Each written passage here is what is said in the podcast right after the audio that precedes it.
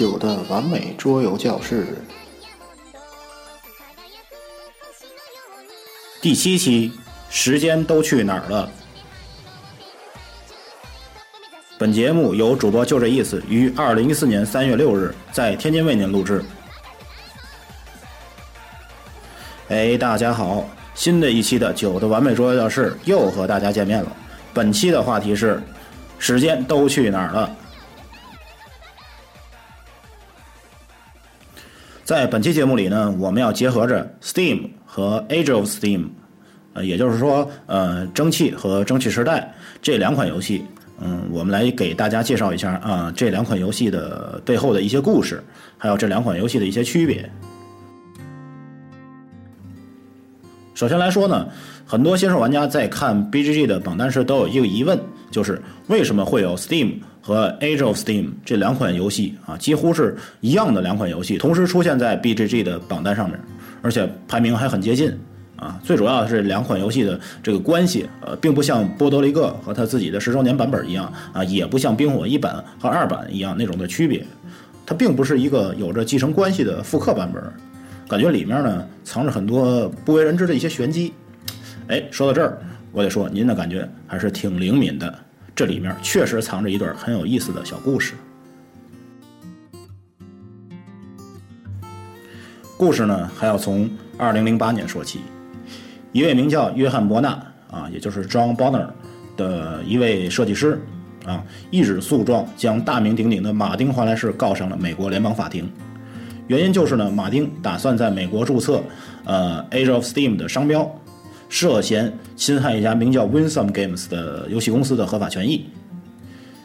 这里大家就要问了：这个 John Bonner 啊和这个 Winsome Games 这个游戏公司到底是个什么角色呢？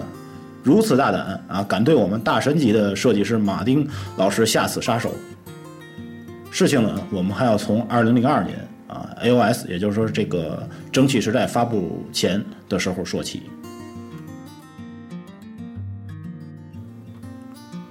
根据一位游戏盒子杂志编辑的叙述，这位编辑的名字呢叫做马蒂亚斯·哈德尔，他呢同时认识约翰和马丁两人。啊，根据他的叙述，二零零二年一月，他在一场呃马丁和约翰二人同时在的一次会议上呢，被马丁告知说啊，这个舒华公司将于本年的艾森展会上发布一款铁路游戏，而这款铁路游戏呢，就是我们今天说的这个 AOS 啊，也就是蒸汽时代。马丁的名字呢将被视为设计师啊，被印在这个游戏封面上。但实际上呢，游戏开发呢是应该是由这位 Bonner 老兄，也就是这个伯纳老兄完成的。舒华公司呢出品的这个 AOS 呢，蒸汽时代呢也是经过 Winsome Games 呃授权过的，所以说呢，这个游戏封面上会有相应的授权信息在这上面。这里就要多说一句关于这个 Winsome Games 这家公司了。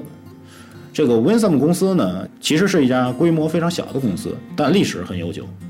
呃，根据 BGG 的信息来看呢，他们最早出品的作品可以追溯到1990年，而他们设计的一些作品呢，大多数都是一些铁路游戏，里面名头最大的可能就是这款呃《蒸汽时代》和《芝加哥快递》了。随后呢，在2002年的五月份。John Bonner，也就是这个伯纳老兄，带着 w i n s o m 版的这个游戏来到了这位游戏编辑的家里头，带着游戏编辑和他的朋友连教学带开吧，玩了一局尚未出版的这个蒸汽时代。玩过之后呢，这位编辑觉得这款游戏不错，当即呢就向这个啊 Bonner 老兄要了一份 w i n s o m 版的游戏留作纪念，并且这份游戏呢一直存在这位编辑的家里头。就在此时，这个 Bonner 老兄告诉他。这款游戏的真正名字应该叫做《Age of Steam》，也就是我们今天看到的《蒸汽时代》这个游戏。哈德尔作为一名游戏编辑呢，啊，他不能白玩白拿人家东西啊，对不对？所以呢，他就在游戏盒子上啊撰写了一篇关于 AOS 的一篇 review。啊，二零零二年十月份的时候，这位编辑还去了这个艾森展会上看了一下这款游戏，而马丁和包纳两人呢也都在场。这位编辑去的时候呢。把二零零二年第五期的游戏盒子杂志和这个杂志上他写的这篇 review 也带了过去。在这篇 review 里呢，这位编辑明确的表明，舒华公司是在 Winsome Games 的授权下发行的呃蒸汽时代。换句话说，也就是真正的蒸汽时代的版权方应该是在 Winsome Games，而不是在马丁的 Tree Frog 的树蛙公司下面的。所以呢，当马丁在2008年向美国提出申请 AOS，也就是 Age of Steam 的商标时，啊，包纳老兄实在是忍无可忍，一纸诉状将马丁告上了联邦法庭。当然了，闹到这种程度上啊，朋友自然是没得做了。昔日的战友呢，反目成仇啊！大家要清楚，美国的法院的判决结果是要由陪审团裁定的，所以两个人呢，不仅在法庭内展开了论战，更是在法庭外啊的各种网络媒体上展开了对峙。首先呢，马丁说这个游戏本身是由我设计的，但是那个包纳老兄呢，他只是一位测试人员。啊，同时翻过来，这个包老师说了，这个 AOS 也就是这个蒸汽时代是由我们 Winsome Games 首先发布的，并且我们是授权 Tree Frog，也就是树蛙公司，呃，授权他们发行的。当然了，双方就这样你来我往，你来我往几个回合啊，玩家们呢也跟着起哄啊，纷纷表示着自己的看法。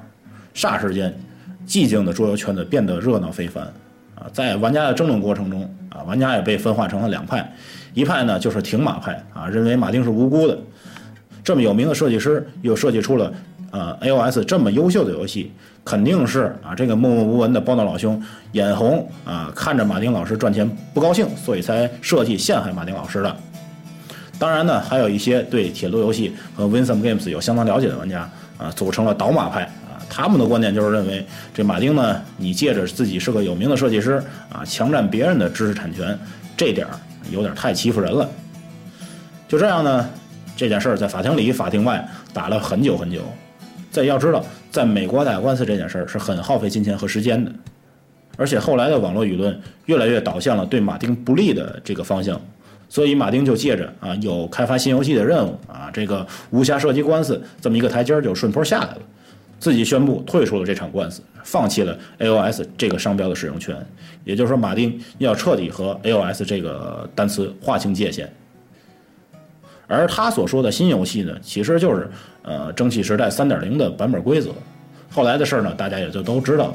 一款啊名叫 Steam，也就是蒸汽的游戏应运而生。而这款游戏的规则呢，就是在 AOS 上啊做出了些许改变而产生的。啊，马丁呢，凭借着呃，经过这么多年的经验的积累啊，将这个蒸汽时代里头不太像他风格的一些游戏元素进行了改造，并对呃 AOS 里一些不太合理的地方进行了改善。就这样，一款新的铁路游戏就这样出现在我们的眼前。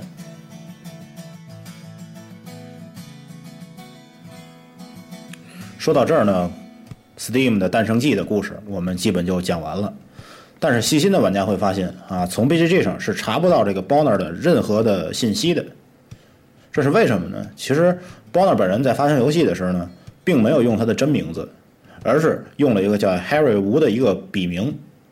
提到这个笔名呢，大家可能就有点印象了。二零零七年的芝加哥快递啊，其实就是出自于他的设计。而他在 BGG 上的主页呢也是非常有意思啊，里面的照片更是亮点满满啊！有兴趣的同学可以去 BGG 上去参观一下哈瑞吴的主页。顺带说一下呢，其实这个哈瑞吴其实是是确有其人的，他的中文名字呢叫吴宏达，而这位设计师的头像呢就是这位呃中国人。至于这位中国人啊都有哪些事迹值得这位设计师这么崇拜他呢？我在这儿就不方便说了，有兴趣的同学呢可以自己去搜索一下。咱们回头再来说说题外话啊，关于这个芝加哥快递的事儿。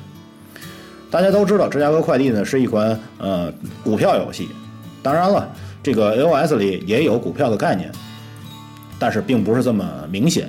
二零零七年出版的这款芝加哥快递呢，口碑还是不错的。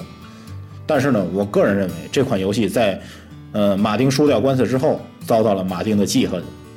你拿走我的游戏，我也要拿走你的饭碗。所以在 Steam。没出多长时间之后，一款叫 Barons 的限量版扩充横空出世，也就是我们平时所说的贵族扩。而这款扩充和 Steam 基本版的呃出版相隔时间，让人们不得不去联想啊，这是应该是马丁一次呃蓄谋已久的报复。为什么这么说呢？这个扩充的加入，让 Steam 这款游戏彻底的和呃蒸汽时代划清了界限。他把 Steam 变成了一款和芝加哥快递有几分相像的股票游戏。呃，这个股票的游戏的概念呢，有点像一八叉叉那些游戏。当然了，嗯，Steam 的 Baron Core 呢，并没有这么复杂罢了。当然了，这也算是这个桌游圈的一段轶事了。我在这里说出来呢，也和大家来分享一下。好了，我们接着回来说今天的主题。啊，玩家会说了，他们俩打这么热闹，跟我们有什么关系呢？我们现在就想知道，AOS 和 Steam，我们到底买哪个好？您别着急，下面呢，我们就给您分析一下这两款游戏的相同与不同的一些地方。首先来说呢，啊，这两款游戏总体来讲都是非常不错的铁路游戏，两者的核心内容呢基本是一致的，啊，都是将货物运送到对应颜色区域的这个城市里头。来换取分数，因为一些细节规则的不同呢，导致这两款游戏的体验还是不太一样的。首先来讲啊，直观来说，这两者的配件就有着明显的区别。AOS 的游戏版图呢是由主要的这个地图版图和几块单独的附属版图组成的，而后出现的这个 Steam，则是将这几块附属版图整合到了地图版图内，形成了一块大的呃主版图。也就是说，从这方面来说呢，Steam 在 set up 方面确实要方便了不少。AOS 里的玩家铁路权属标记呢是不同颜色的塑料小火车啊，这个小火车呢有点像那个呃 TTR，也就是那个车票之旅里那种塑料的火车，就是那种样子。而 Steam 则是不同颜色的木质的圆片片。相比之下呢，Steam 的这个木质圆片呢，相就有点朴素了。啊，这个 ALS 的火车呢，貌似就更带感了一点儿。而在游戏币这方面呢，ALS，也就是这个蒸汽时代的游戏币是纸质的钱币，而 Steam 里呢是纸质的 token。但是我认为啊，这两者都不是最佳的选择，因为什么呢？首先来讲，纸质的钱币磨损快，而 Steam 的呃 token 呢看上去不错，但是说实话，它的这个 token 做的实在是太小了，拿着太不方便。为了游戏体验呢，玩家可以考虑别的代替物，比如说去银行换点一毛五毛一块的硬币啊，或者说买点筹码啊，什么都可以啊，哪个都比游戏提供的这种游戏币方案要好得多得多。两者呢，在美工的风格上面呢，基本上一致的，但是呢 AOS 的美工呢，显得更加古典与质朴，呃，透露着一股啊不加修饰的古典之美。相比起来呢。Steam 的美工啊，则显得有些丰满了，更符合 Mayfair 这家公司的一贯风格。从外貌来讲啊，这两款游戏各有所长，具体的选择呢，可以交由玩家来自行判断。而在规则方面，Steam 主要针对呃 AOS 里的三点进行了一些相关的修改。第一处修改呢，就是玩家获取金钱的方式进行了一些修改。在 OS 里头，也就是在这个蒸汽时代里，玩家主要是通过发行股票来获取现金。每回合开始时，玩家通过发行股票筹集本回合使用的资金，而每位玩家呢可以发行的股票呢只有十五张，每张可以换五块钱。股票一旦发行完，就不能再通过发行股票来获取现金。而在 Steam 里头，玩家则是可以通过降低收入水平来贷款获取现金。这点呢，就有着浓郁的啊马丁的风格在里面。俗话说得好啊，马丁叔叔有三宝啊，贷款、运输、分数跑啊，三点在这个 Steam 里头全占全了。在这里多说一句呢，就是说这个 Steam 呢为玩家提供了两种游戏模式，一种呢叫做基础模式，一种叫做标准模式。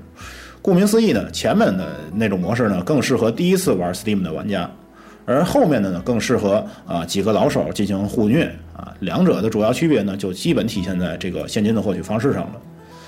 在 Steam 的基础规则里呢，游戏中可以在任何时候都可以通过降低收入等级来换取呃现金；而在标准的规则里呢，玩家呃只能在回合前降低收入等级获取本回合使用的现金。一旦这个融资阶段过去之后呢，就不能在本回合内啊再次进行贷款，而这点儿标准规则里的设计呢，倒是和这个 AOS 的发行股票呢，呃，有几分相似的地方，只是在这里呢，贷款的数量并没有限制罢了。玩家呢需要在回合之前啊将本回合啊需要花费的这个金额呢估算出来，这点呢对新手明显是很不友好的。所以呢，Steam 在基础规则里头也对这一点做出了相应改变，去除了回合开始时的融资阶段，啊，将玩家的融资完全融入了这个游戏之中，让这个游戏呢更加的连贯。此外呢，iOS 还在回合末有一个维持费用的概念，而 Steam 呢也将这个概念啊去除了，使得这款游戏呢更加适合新手玩家上手。Steam 针对 iOS 做出的第二点修改呢，就是对货物补充机制做出的修改。iOS 里，在回合末，玩家通过投掷骰子的方式来补充货物啊，给游戏增加了些许的随机性。玩家呢不知道哪些城市能补充出新的货物来，而在 Steam 里呢，马丁则是完全摒弃了这个骰子这样配件，将原来 LS 里呃 Production 这项可变玩家能力变成了 City Growth。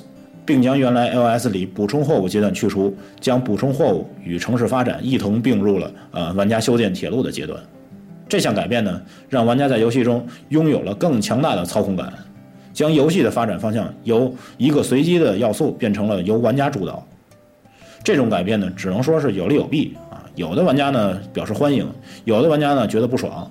随机性强，增加了游戏的刺激感和耐玩度；随机性的减弱呢，则是增加了玩家的控制感。啊，使得玩家能够主导游戏的发展，而我呢，更是倾向于后者。个人认为呢，过强的这个随机性呢，不利于玩家建立长线的这种策略路线。所以说呢，我更倾向于啊，由玩家来主导游戏的发展方向。Steam 针对 iOS 做出的第三面改变呢，就是游戏中啊，这个运送货物的方得分方式不同，在 iOS 里并没有在货物运输过程中。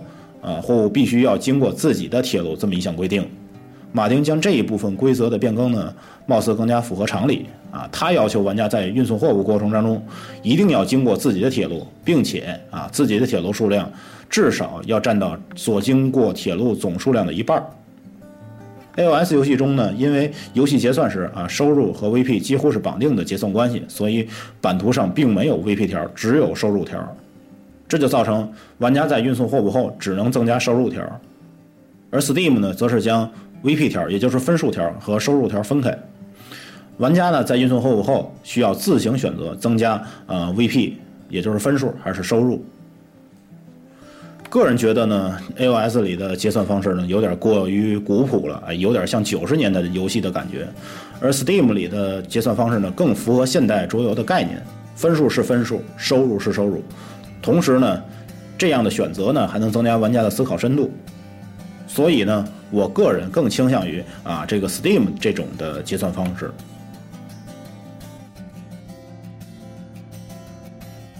除此之外呢，iOS 和 Steam 还有很多规则上的区别，但和这三点比起来呢，都是一些细节方面的调整了。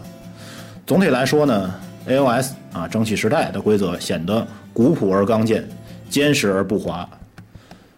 而 Steam 的规则呢，尤其是啊这个基础版的规则，有就有点像呃玩家妥协的意味。很多新手向的修改呢，让这款游戏的受众面大大的拓宽了。BGG 上啊，2009年出品的 Steam 一共获得了5984个评分，而2002年出版的这个 iOS 啊，也就是蒸汽时代，只有5661个评分。啊，这个数据也足以说明呃上述我阐述的这个问题。Steam 呢，更像是一个呃进化版本的蒸汽时代，啊，有着新手项的基础规则和核心项的标准规则可选，而且呢，Steam 可以完全兼容呃 AOS 的绝大部分扩充，玩家有何理由再回去选择蒸汽时代呢？但是话不绝对，援引 BGC 上啊 M 大的一句话来形容这两款游戏是最为恰当的。M 大说，这两款游戏呢就像是咖啡。AOS 呢就像是黑咖啡，不经修饰，但芳香扑鼻；而 Steam 呢更像是卡布，融合着多种滋味，刺激着我们的味蕾。其实说到这儿呢，该如何选择这两款游戏，您的心中应该已经有了答案。九的完美桌游教室呢，开播至今啊，不能算是有多红火，但是呢，我在这里啊，斗胆向大家公开征集您的一分钟桌游。如果您对某款游戏有着独特的见解啊，如果您能用旋律将您对游戏的热爱表达出来，如果您只是想展现自我，或者说，如果您有更多古灵精怪的想法，那么这里永远有属于您的一分钟。您可以通过微信公众平台搜索“完美桌游教室”，直接找到我们来留下您的一分钟留言。留言内容只有两点以下要求：第一，桌游相关；第二，一分钟以内。您可以谈谈您对某款游戏的看法啊，吐槽也罢，褒奖也好。您也可以谈谈对某设计师的看法。您更可以用您迷人的嗓音，通过旋律来表达您的想法。总之，这里接受您一切靠谱与不靠谱的留言，让您切身参与到我们的节目当中来，让您感受到这档节目并不只是一个冰冷的 MP3 文件，这里。有的是大家心绪的集结。Don't be shy，你本来就很美。欢迎并期待您的参与。本期的节目到这里就要告一段落了。有兴趣的听众可以通过微信公众平台搜索“完美桌游教室”找到我们，留下您的听后感想，或者登录新浪微博关注“就这意思”，数字九字母 J，数字一数字四这四个字符。通过私信或者评论反馈您的收听意见，您也可以通过荔枝 FM 的官方应用程序给我们留言。iOS 用户更可以通过登录 Podcast 搜索“完美桌游教室”来订阅我们并给予评分。您的意见就是我们前进的动力。感谢各位收听，我们下期再见。